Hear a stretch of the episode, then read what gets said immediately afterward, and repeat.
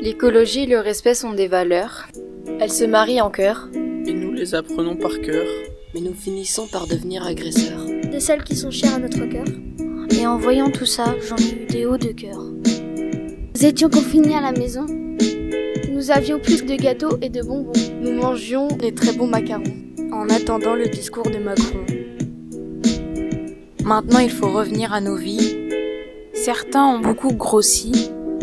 Mais ça ne justifie pas les moqueries. Le collège est synonyme de respect. Aujourd'hui, c'est très suspect le respect. L'aspect à notre intérêt. C'est mon regret. Car maintenant, ce sont les apparences qui ont le plus d'importance. L'écologie, ça fait baver, car depuis qu'on est né, la vie n'a pas changé. La planète est toujours autant en danger. Et même si on peut l'aider, ça ne va pas tout changer. Mais si on s'y met tous en cœur,